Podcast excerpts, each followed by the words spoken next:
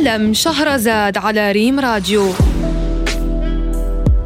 نجوم مغاربة وأجانب على كرسي الاعتراف وجها لوجه مع شهرزاد عكرود عالم شهرزاد الوجه الآخر لضيوف برزوا في مجالاتهم قبلوا التحدي ومواجهة جرأة شهرزاد بكل شجاعة. عالم شهرزاد كل سبت على ريم راديو. ضيفنا اليوم مغني مثابر ويسعى دائما للتميز. فنيا قدر يثبت نفسه ويقدم بصمته. عنده أغاني ناجحة كتستمد نغمات موسيقتها من التراث. التميز كذلك موجود في شخصيته.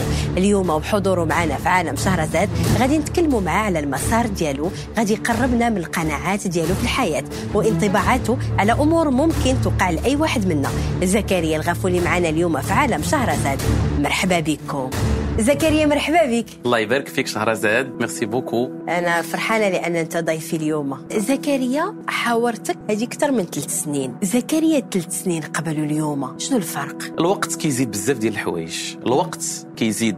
التجارب في الحياة التجارب الفنية النجاحات الإخفاقات. دابا دازت علينا واحد التجربة كاملين في العالم اللي هي تجربة كورونا اللي علمتنا بزاف ديال الحوايج وغيرت فينا بزاف ديال الحوايج وخلاتنا نقدروا نكونوا قوى ونكونوا أضعف بعض الأحيان. بزاف ديال الحوايج تبدلوا في شخصية زكريا الغفولي لا من الناحية الفنية ولا الناحية الشخصية ولا الناحية الإنسانية. وهذا الشيء طبيعي فينا كاملين. وتا أنا كنشوف التغير حتى في أختي شهرزاد حتى في الشكل ديالها حتى في الإطلالة ديالها حتى في الطريقة ديالها. وهذه الحياة. كتعلمنا وكتخلينا نكونوا دائما الأحسن.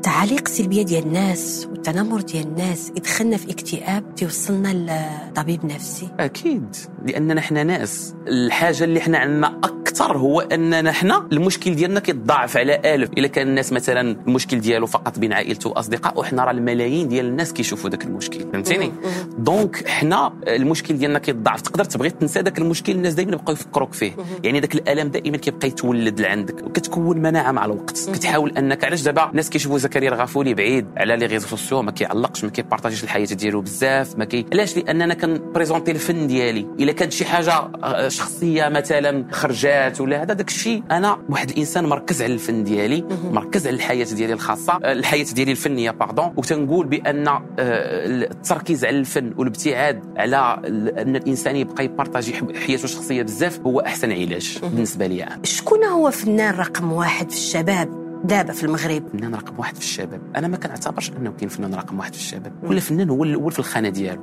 زكريا الغفولي هو الأول في الخانة ديالو. ما نقدرش مثلا أنا نتقارن مع فنان واحد آخر. نعطيك واحد l'exemple إلا سمحتي لي في هذا السؤال ديالك. غنعطيك واحد الطبق ديال ديال الفواكه. فيه تفاحة وبنانة ورمانة وفريزة. نقول لك شكون هو الرقم واحد في هذه الفواكه؟ اش تقولي لي على حسب انت الذوق ديالك. لا دابا السؤال ديالك. كون الرقم واحد. متفوق حاليا. ما كاينش فنان متفوق.